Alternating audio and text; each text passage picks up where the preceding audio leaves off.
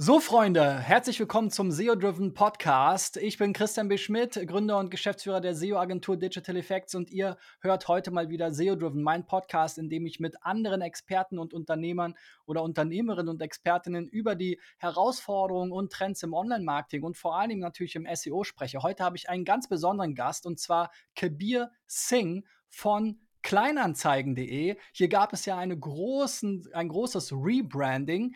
Ähm, Kabir spricht besser Englisch als Deutsch, ja, ist noch am Lernen, aber deswegen werden wir gleich ins Englische switchen. Für alle, für die Englisch schwerer ist zu verstehen, versuchen wir für die YouTube-Variante ähm, deutsche Untertitel bereitzustellen. Also wechselt gerne zu YouTube, wenn ihr es in Deutsch sozusagen mitlesen wollt. First of all, thanks for joining um, me today, Kabeer. Um, you're in your home office, right? Most of the days these days is home office. Yes, yes, perfect. There was just news today that near to um, eBay and the whole area, there was a lion walking around and eating eating uh, pigs and things like that. So I think it's better to stay at home today. Yes, we we all got the notification at six forty. Please, if you were planning today, today is not the day. Ja, stay at home, please stay at home. Bevor es mit dem Interview weitergeht, will ich euch den heutigen Partner der Episode vorstellen, meine SEO-Agentur Digital Effects. Du fragst dich, wie du die Rankings deiner Website verbessern kannst? Dann bewirb dich jetzt für den gratis SEO-Check durch Experten unter digitaleffects.de slash SEO-Check. Wir schauen uns deine Website gemeinsam an in einem persönlichen Videocall. Bewirb dich jetzt unter digitaleffects.de slash SEO-Check. Okay, so today we are talking about the big migration, one of the biggest the German internet has seen ever. Yeah, for a couple of months ago, two months ago, I, I, guess, two or three months ago, eBay Kleinanzeigen was rebranded to just Kleinanzeigen.de. Yeah, obviously, eBay Kleinanzeigen was one of the most visible uh, websites um, in terms of search visibility also in terms of traffic, I guess, in Germany, yeah, right behind Wikipedia, Amazon, and eBay itself, ahead of heavyweights like Idealo, Chip, Otto, the big German guys. And in the beginning of May, you moved from eBay Kleinanzeigen.de to Kleinanzeigen.de. So the eBay, you got rid of eBay. In mid of May, there was also a new logo, fresh design. So now it's more kind of a green thing. yeah.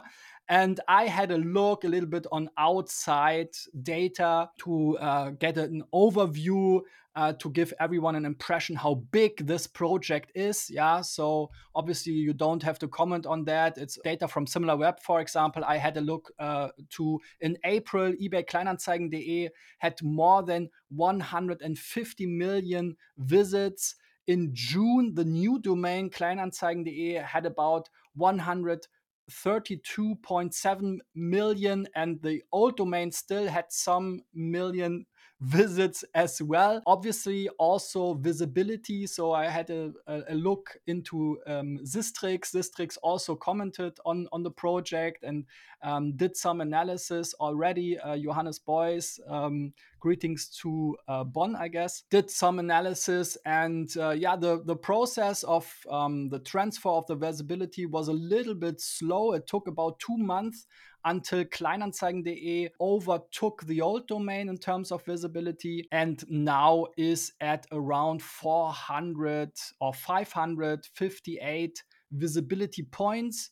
Again, before eBay Kleinanzeigen had about 1K visibility points, and also the old domain is still in the Google index with about an visibility of two, uh, 423. So it's a little overall, it's a little bit negative, 13%. But um, shortly after the uh, migration, you posted on LinkedIn that uh, the uh, weekly uh, traffic and also the crawl request you are very um, yeah you are very happy with that so how satisfied are you so far with the migration from an seo standpoint Oh, the short answer, um, we are super satisfied with what we have seen so far and the numbers that we very briefly wrote about in terms of you know the crawling behavior. They are maintained more or less at the same level, so we are happy with that. And I think what we need to also understand, we are also talking about a big nine-digit number.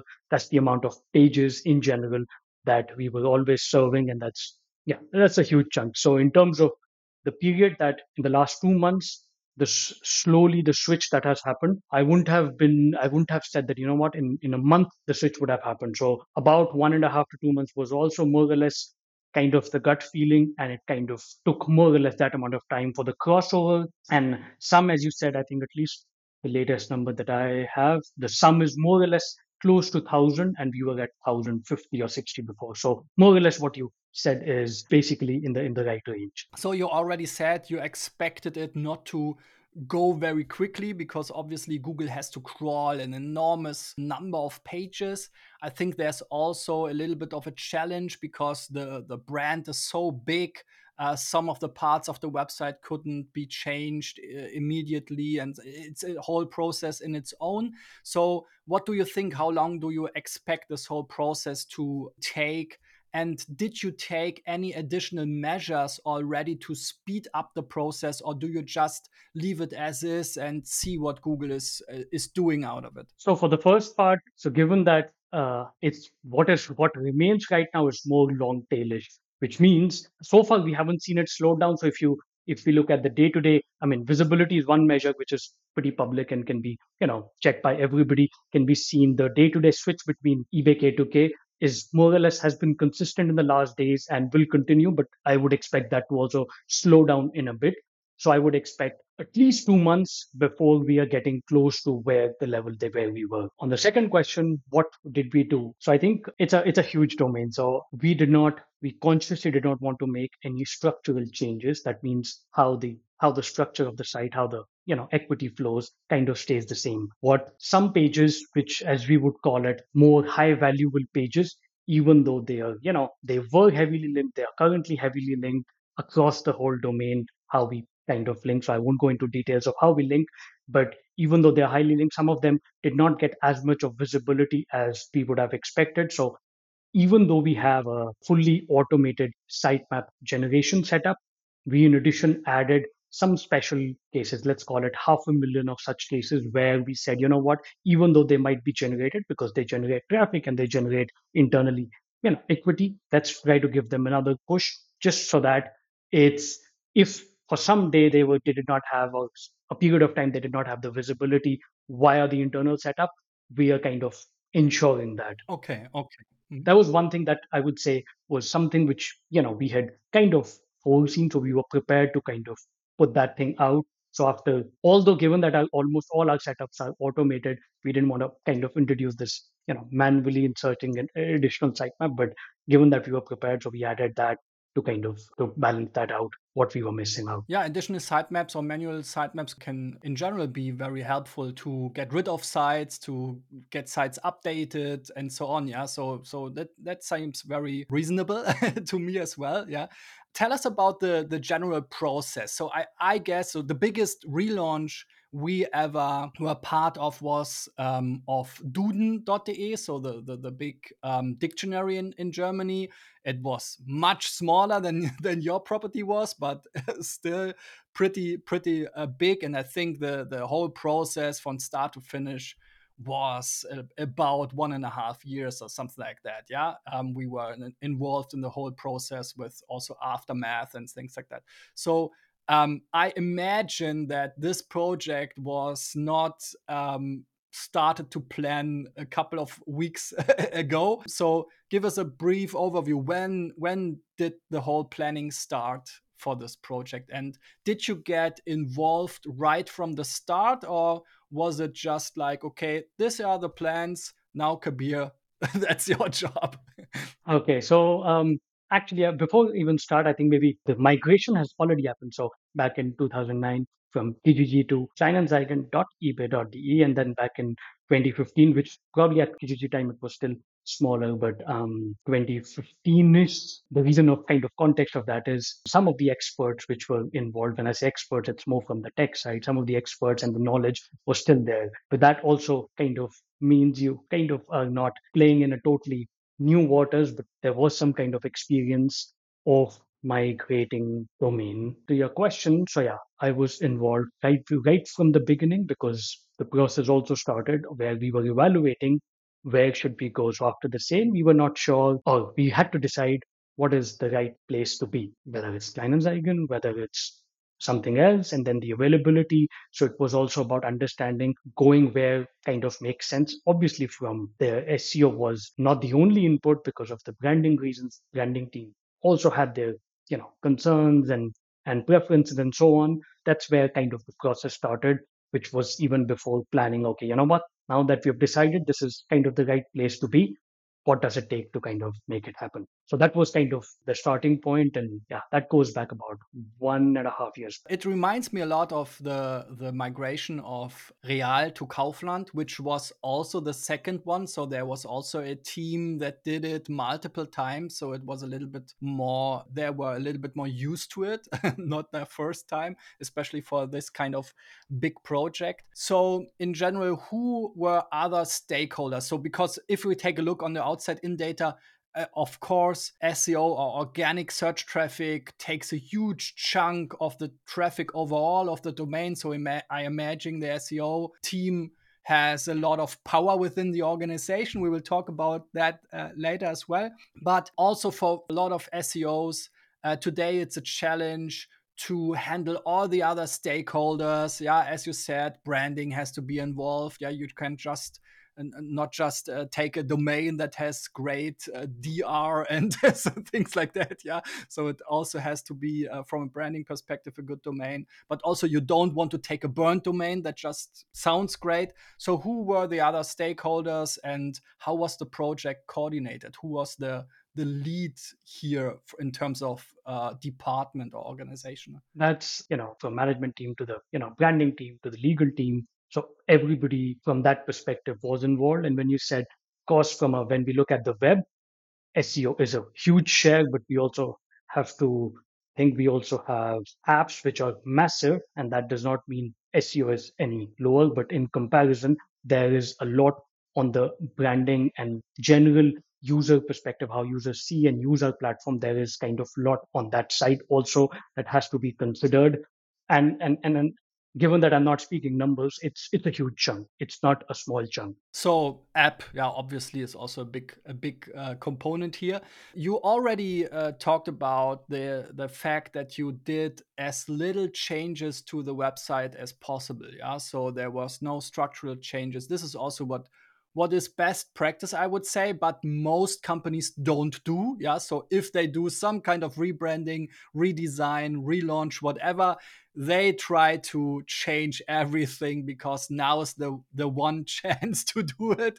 And then after that 5 to 10 years nothing else will will move again. So were there other changes up to the debate or was it clear from the beginning that it can't be done other than with the most little minor changes uh, to the structure of the website. Yeah, I think it was super clear we want to minimize any kind of risk and keeping it to bare minimum. So that was very clear. As you notice, the green color and you know the branding related changes. Obviously, I will not comment anything, but I think one thing which is super relevant for SEO that I would definitely comment. If anybody did not use our apps before and was a fan of MWeb, just like I am, we had an M. m.eBay Kleinanzeigen until year and a half. Yeah. So one of the very conscious decisions was we take the m dot domain, which was a dedicated on m dot subdomain, we migrate that to dynamic serving setup much before we migrate, and that would serve as a blueprint of what we would do. So that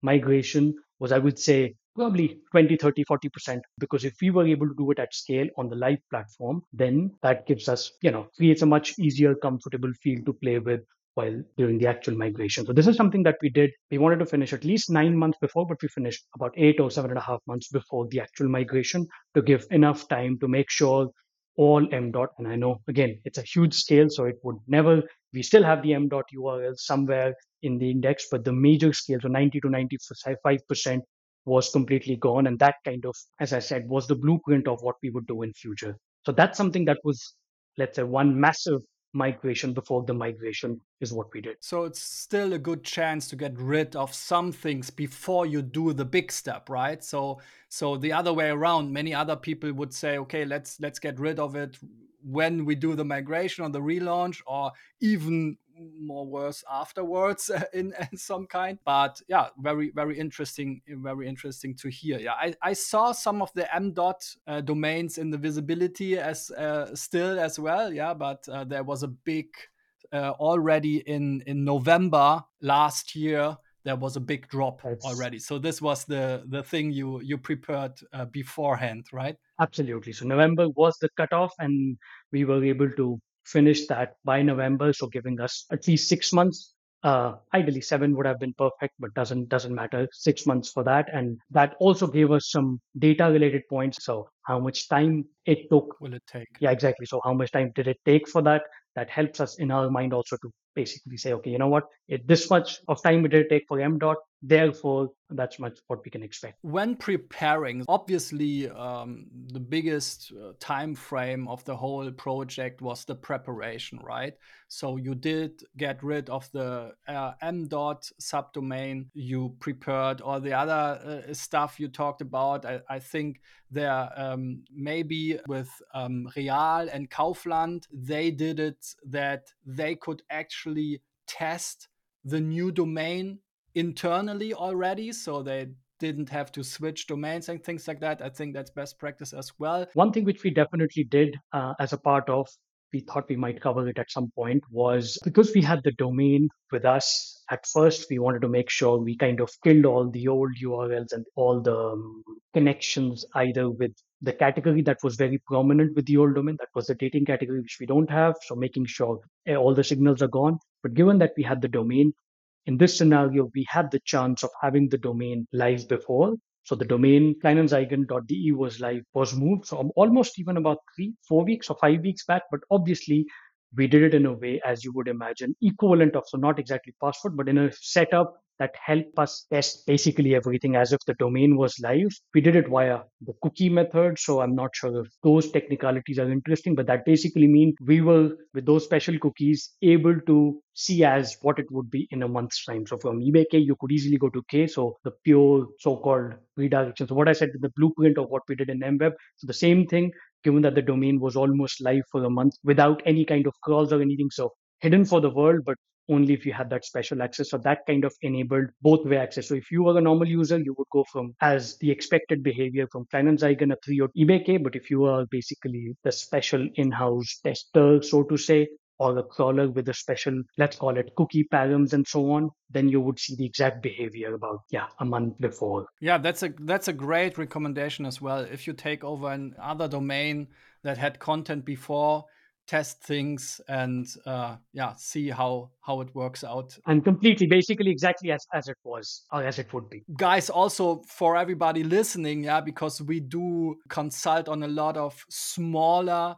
relaunch projects sometimes we don't even have any kind of staging or backup system yeah? So every time we talk to a client that has some kind of agency that wants to do the switch in the live system yeah we we first stop them and tell them okay no you can't do it like that. You have to have a test system at least a parallel staging system where we can have a look in uh, uh before. And then also from time frames as you said you did this minor tweak month ahead yeah? So uh, we also advise all of our clients to have a time buffer also for changes after SEO had a look on it. Yeah, because most of the times we're just like some kind of plug-in yeah in the whole process. This time when you do it in-house you can do it much better. But also i imagine there was a longer time frame. As you said you did changes to the actual old domain with getting rid of the m dot uh, subdomain. So I think there was there was a big uh, a time span where you had also to maintain the SEO of the old domain in parallel to planning and preparing for the migration. How did you, did you do that? Was it a running system? You didn't had to touch anything, or were there a freeze in, in tickets and things like that, or how did you maintain the parallel structure of an old running website on the old domain and and, and the new uh, plans with the rebranding? We had to at least some of the initiative that we had otherwise we would have done when it comes to attracting more traffic and visibility on the main platform. We had kept it on pause simply because we knew that there would be structural changes. So we kept it at bare minimum. So there was something, so I would say at a capacity of 10 to 20%, where we had the capacity even to kind of release them, but not more than that. Okay, so there was literally a kind of freeze of bigger changes before the migration. Bigger changes, absolutely. And these projects were postponed after that. Yeah. Makes sense as well. So let's talk about after the migration went live. So I, when I was digging here in my tools, yeah, trying to find some nuggets to talk about in parallel to the m dot domain that went away uh, long before the migration, I found some subfolders for internal searches that gained some visibility after the change from m dot to www. This, these searches, for example, for cars, bikes, and things like that, gained visibility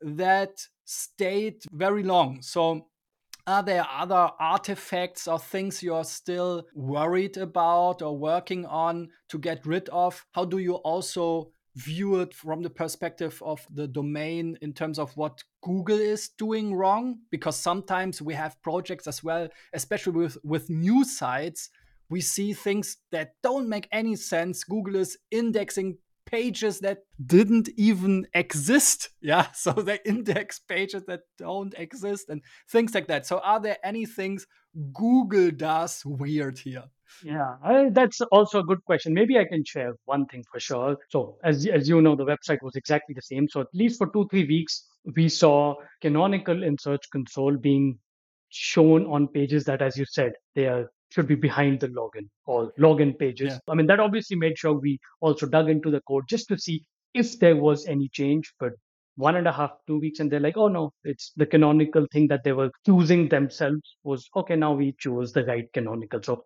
for two weeks it was out there. It did in the beginning bother us. If we had to check something on our side thankfully luckily we didn't have to make any change. But that's the one part where you say some strange canonicals. And i could imagine i mean in this case if i had to understand or argue why that was being shown we need to also understand this domain had a history. We obviously tried to kill as much as history as possible but some things could potentially be an outcome. And also we see it in logs, and I won't say exact URLs, but some URLs which were a few years back on this domain have been 410s. They're still 404 right now, but they were they were basically just because they were somewhere in the back of the queue and so on.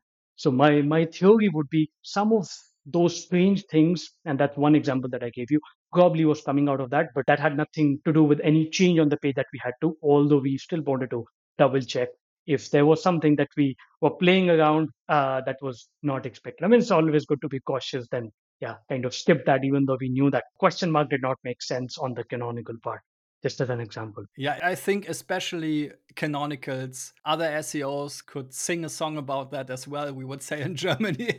so the canonicals Google assigns to pages are sometimes very weird. Yeah. Let's talk about the general organization and how SEO is organized within your company. So obviously your job title is SEO product manager. So there's one nugget in there with the product, which is uh, one of the bigger discussions uh, when it comes to in-house SEO. Where does the SEO department, if you would call it like that, belong to? Does it belong to marketing? Does it belong to product? In your case, it seems like it's product. So how's SEO organized uh, within the organization or the company? in general? Obviously, there's no clear answer because depending on the domain, depending on what bigger levers are, it could actually sit anywhere. Looking at last few years, it totally made sense that from last year, especially last year and a half, it made sense that most of the initiatives, not that we are not doing anything on the content side, but most of the initiatives are focused on changes on the platform,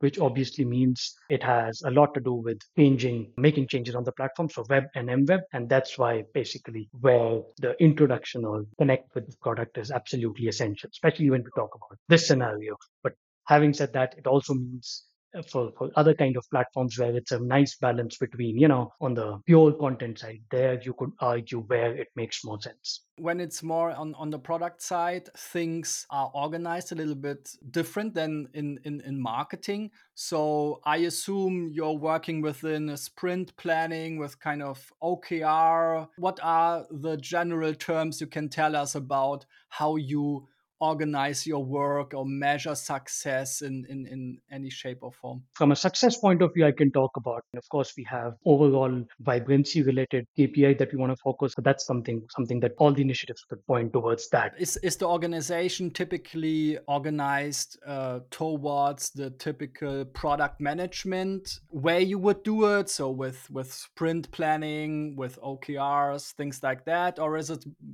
yeah so you you already told the, the seo part yeah so visibility traffic is obviously but what would you say you worked in other positions as well uh, maybe also in in a team that was more uh, oriented towards marketing? What are the specialties within a product led seo team in general from your perspective? Let's call it with the product team. We work in cross functional setups or sharing resources so not all the seo initiatives are done in the same product setup. So they are also some of the you know page speed as we know or vitals and so on. They go beyond the standard setup. So that's where we have kind of a resource sharing or help that we get from other units which are outside the group or outside the setup. And uh, other than that, we have a very typical cross-functional setup which involve people from, as you initially said, also from marketing. So even when I was not essentially product, or marketing. So there was the cross-functional team setup kind of took care of that also. When we talk SEO, we already talked about some tools. Yeah. So you mentioned things like visibility, traffic, and so on. I think there are some obvious tool sets specific kinds of companies are working with.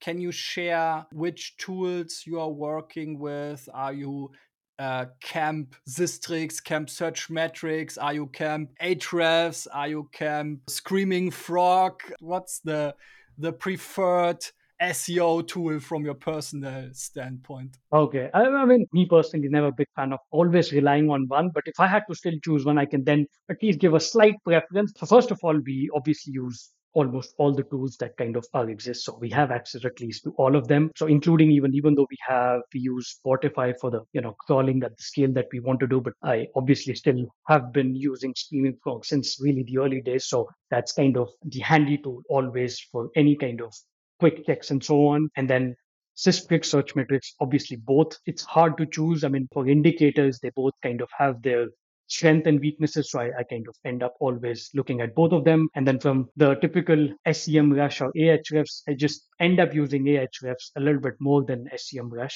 I think the usability wise probably is just better. But other than that, both of them cover fair amount of keyword level data, competitor data, and so on. So yeah, just the personal preference, but both are, I would say, more or less similar level. Obviously, you're working for a big brand, a big domain. You just switched the domain then SEOs would say, okay, take care of your backlinks. Is backlinks anything you take into account and to which extent would you say? I had a very different perspective, uh, at least before this, because having worked at you know uh, domains that are big and small, so I absolutely know the importance and especially eBay Kleinanzeigen domain and then uh, currently Kleinanzeigen. That's an area where just keeping an eye is the only thing that I personally do. And mainly the reason for that is the organic coverage that we get from two sides one from you know pr related coverage and one from you know we have users that are sharing their ads across platforms. And that's not a small chunk. That's a huge amount whether it's ads whether it's smaller businesses which are sharing their page. Organically it's insane. And then another big question i would say um, in in seo is whether to work with an agency or some kind of external advisory, freelancers, consultants. Do you work with any of them or is it just an in house effort? Primarily in house effort, but need based, if there is any time a need, it totally makes sense. The other information to add to that is we also are not just eBay Kleinanzeigen or Kleinanzeigen. There is a lot of knowledge around other domains, countries, different brands within the organization. So there is a lot of in-house knowledge in that scenario. If it was kind of a standalone Kleinanzeigen, maybe my answer would have been slightly different because obviously one can never be a hundred percent know all kind of in all possible topics. So there is always information exchange or something that makes sense. In this process, within internally, we had some discussion, some brainstorming of if it's a good idea to do it because some of these changes were happening at a live level. Long story short, we need we take support wherever it's needed, but primarily in in in-house, not just Kleinanzeigen, but in a broader group, there is enough knowledge that we have. So the right setup, I think it was always a you know in the it depends on the context of how big the in-house team is how much is the knowledge but external support is always a benefit to uh, to kind of get a feeling of what we have been we're not thinking inside a bubble and we missed out something super obvious. Und wenn du wissen willst, wie du deine Website-Rankings verbessern kannst, dann bewirb dich jetzt unter digitaleffects.de slash SEOcheck für einen persönlichen Videocall mit mir oder meinen Kollegen, wo wir dir konkrete Tipps geben. Okay, Kabir, thanks a lot for sharing all of that with us. Uh, thanks a lot um, yeah, to take part of this podcast, giving some insights to Kleinanzeigen and, and the whole migration. Ja, vielen Dank, dass ihr zugehört habt. Uh, lasst uns sehr gerne natürlich einen Daumen nach oben bei YouTube da, falls ihr hier reingeschaut habt. Äh, bewertet den Podcast bei Spotify, Apple, lasst gerne auch Grüße dort ähm, und natürlich so viele Sterne, wie ihr geben wollt. Ähm, nächste Woche geht es weiter im SEO Driven Podcast. Bis dahin, euer Christian and thanks a lot, Kabir. Bye bye. Thanks a lot. Bye bye.